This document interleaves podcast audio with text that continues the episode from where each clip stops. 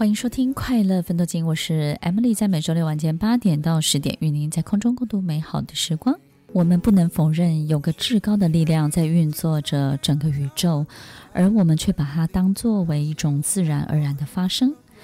亲爱的朋友，不要以为你出于感激或无助的时候，你所做的祈祷是不会有任何的回应的。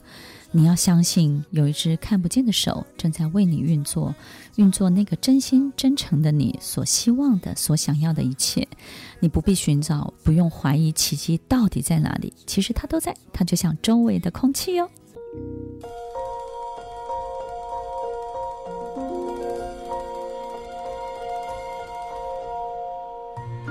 欢迎收听《快乐分多金》，我是 Emily，在每周六晚间八点到十点，与您在空中共度美好的时光。在生命的花园中，我们很少去看看那些随着季节自然生长的花朵，对那些自然而然存在的，我们总以为那是最不值钱的，那是最廉价的，甚至有时候你会讨厌它。所有自动运作的一切都是奇迹，包含太阳的升起。包含星球的围绕，包含微风的吹拂，包含我们经历到的每一个考验。因为我们虽然参与其中，但是我们却不费力地享受着所有的光线的照耀，所有的温暖。奇迹就在我们生活中周遭每一件、每一个、每一项为我们服务的事情上面。亲爱的朋友。我们也许从来没有想过，我们为什么可以自然的呼吸？为什么我们可以自然的消化所有的食物？我们可以不用插电，每天呢睡醒就可以去做自己想要做的事情。要记得，你永远是被爱的，是被奇迹眷顾的，是被奇迹包围的。我们本来就活在好多好多的奇迹里。而这些奇迹都不是靠我们的力量可以把它创造出来的，你说是不是呢？在我们身上就有好多好多不可思议的事情。在这个剧本里面呢，其实提到一个自然生长，其实就是最省力的法则。但是对于我们生命当中最自然生长的花园里面的那些花，我们都最看不起它们，对不对？我们就觉得。反正就是季节到了吧，所以你看到在菜摊、在菜市场当中呢，就是有很多非那个季节的蔬菜都会特别的贵，然后大家都特别想要去吃那个季节的菜。其实当季的所有自然生长的最没有农药，因为它真的最不需要，它的生长是非常旺盛的，生命力很旺盛。那那个时候呢，它也不容易有虫害，所以其实，在那个当季的蔬菜当中，是最健康、最营养、最适合你吃的。而且那个时候，它是得到最大的这个世界所有空气啊、所有环境的眷顾之下，它长得那么的好，对不对呢？温度、湿度都是最好、最好的时间点。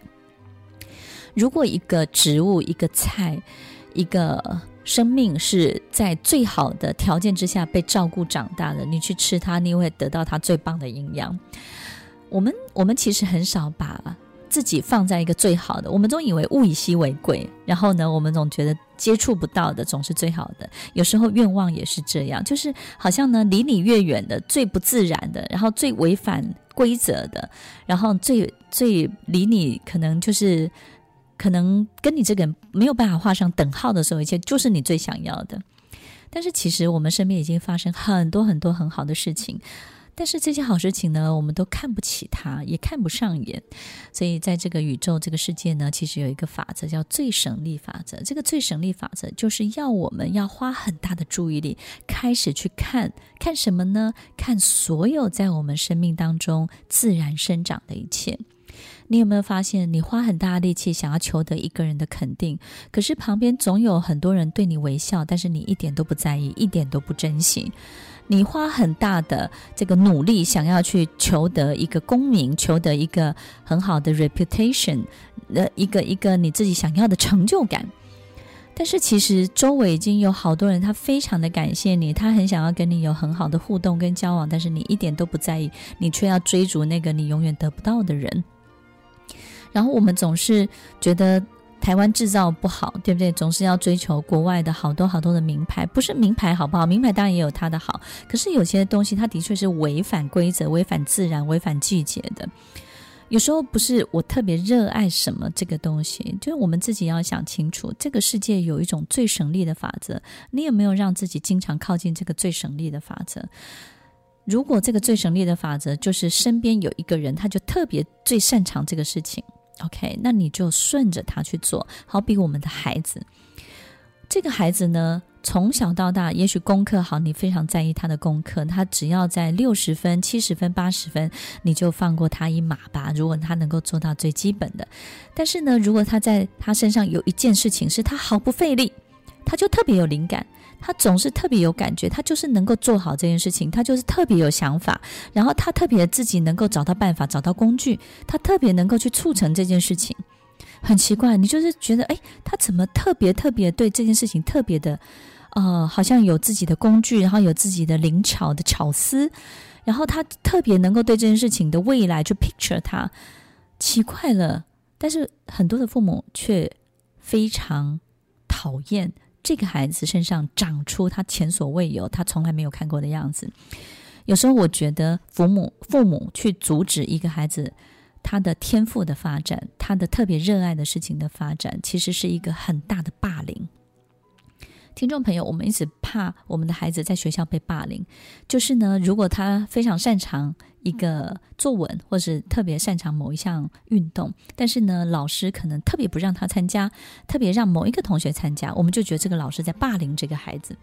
我们也会发现，哇，大的欺负小的，然后把他夺走这个东西，然后呢，小的也没有办法反抗，这个就叫霸凌。